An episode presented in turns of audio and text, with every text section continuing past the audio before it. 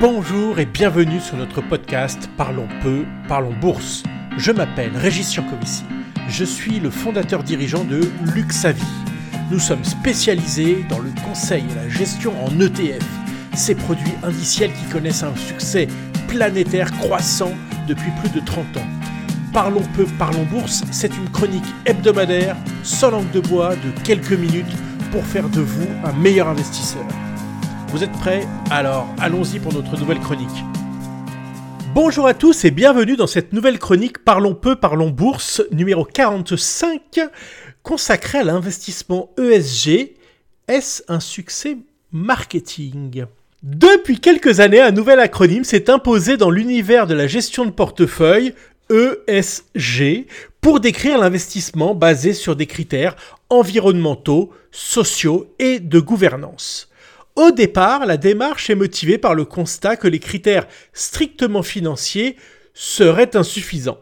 Les sociétés de gestion se sont naturellement engouffrées dans la brèche. Selon les derniers chiffres de 2021, les placements ESG représentent déjà 40% de l'ensemble. Les prévisions sont même de 50% d'ici deux ans. Quel succès Allier investissement moral et performance est une promesse alléchante et ambitieuse. Pourtant, il est maintenant légitime de se poser la question si les promesses sont tenues. Du côté de la morale d'abord. De nombreux fonds étiquetés ESG n'ont pas su éviter le scandale Orpea ou ont investi en Russie. De plus, ne pas investir dans les sociétés d'armement alors que la guerre gronde est-il vraiment moral ou juste idiot? Ne pas donner les moyens aux sociétés pétrolières de développer leur offre d'hydrocarbures et ainsi maintenir les prix sous contrôle et éviter l'inflation galopante actuelle est-il vraiment moral ou juste idiot? Du côté de la performance, avec une baisse d'environ 7%, le premier trimestre est décevant. En moyenne, les fonds ESG ont réalisé une performance donc inférieure aux indices. Un trimestre est bien entendu trop court pour se convaincre que la surperformance des années passées est maintenant terminée. En revanche, cela donne de la consistance à l'idée selon laquelle les bonnes performances historiques s'expliquent essentiellement par deux positions quasi structurelles des fonds ESG. 1. La surpondération des valeurs technologiques. 2. La sous-pondération des valeurs pétrolières. Depuis quelques mois, les premiers baissent, tandis que les secondes constituent le meilleur secteur euh, boursier.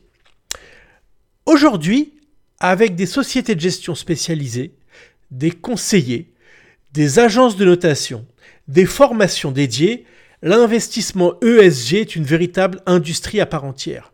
Une industrie en particulier qui est là pour répondre aux demandes des investisseurs les plus jeunes, souvent, pas seulement, mais tout de même, rêvant d'un monde meilleur.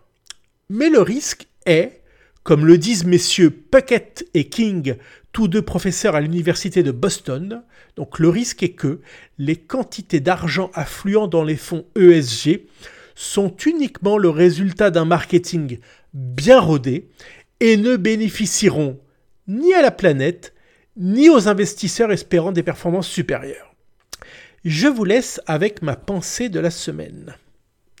Un leurre qui vous exalte vaut mieux que mille vérités, disait le poète Alexandre Pouchkine. Eh bien, je vous invite à combattre cette facilité de toutes vos forces, et j'espère que notre chronique Parlons peu, parlons bourse vous y aide. Allez, je vous laisse, à mercredi prochain.